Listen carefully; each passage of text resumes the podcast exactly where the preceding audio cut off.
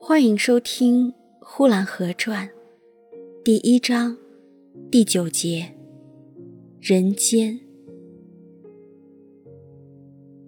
乌鸦一飞过，这一天才真正的过去了。因为大卯星升起来了，大卯星好像铜球似的亮咚咚的了。天河和月亮也都上来了，蝙蝠也飞起来了。但凡是跟着太阳一起来的，现在都回去了。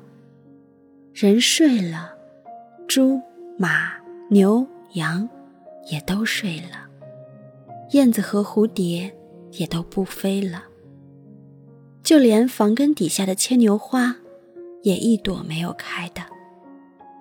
含苞的含苞，卷缩的卷缩。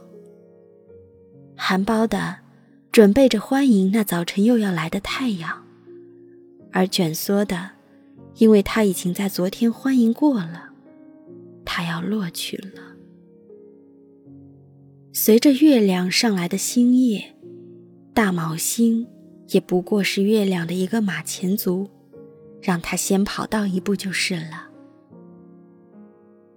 夜一来，蛤蟆就叫，在河沟里叫，在洼地里叫，虫子也叫，在院心草棵子里，在城外的大田上，有的叫在人家的花盆里，有的叫在人家的坟头上。夏夜若无风无雨，就这样的过去了，一夜。又一夜，很快的，夏天就过完了，秋天就来了。秋天和夏天的分别不太大，也不过天凉了，夜里非得盖着被子睡觉不可。种田的人白天忙着收割，夜里多做几个割高粱的梦就是了。女人一到了八月。也不过就是将衣裳、拆被子、锤棒槌，锤得街街巷巷早晚的叮叮当当的乱响。棒槌一捶完，做起被子来，就是冬天。冬天下雪了，人们四季里风霜雨雪的过着，霜打了，雨淋了。风来时是飞沙走石，似乎是很了不起的样子。冬天，大地被冻裂了，江河被冻住了。再冷起来，江河也被冻得呛呛的，想着裂开了纹。冬天，冻掉了人的耳朵，冻破了人的鼻子，冻裂了人的手和脚。但这是大自然的威风，与小民们无关。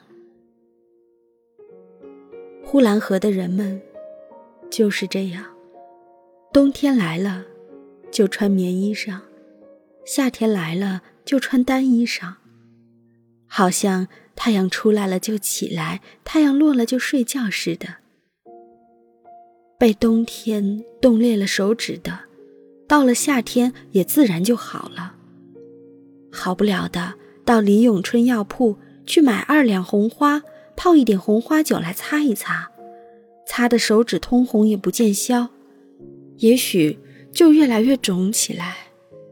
那么再到李永春药铺去，这回可不买红花了，是买了一贴膏药来，回到家里用火一烤，黏黏糊糊的就贴在了冻疮上。这膏药是真好。贴上了一点也不碍事，该赶车的去赶车，该切菜的去切菜，黏黏糊糊的是真好，见了水也不掉。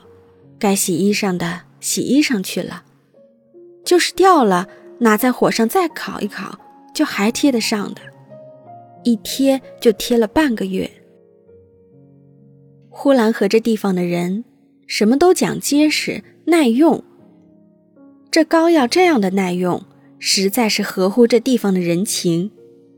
虽然是贴了半个月，手还没有见好，但这膏药总算是耐用，没有白花钱，于是再买一贴去，贴来贴去，这手可就越肿越大了。还有些买不起膏药的，就捡人家贴乏了的来贴。到后来，那结果，谁晓得是怎样呢？反正一塌糊涂去了吧。